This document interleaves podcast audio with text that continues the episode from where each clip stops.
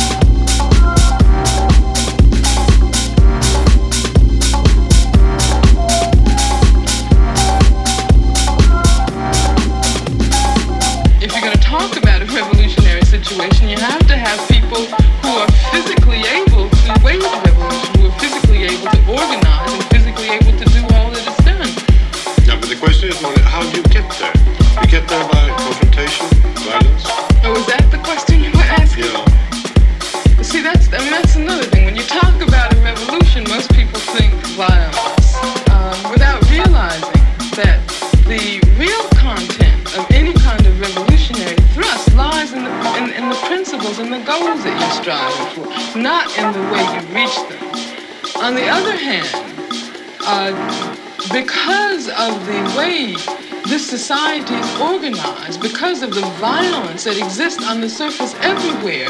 You have to expect that there are going to be such explosions. You have to expect things like that as reactions.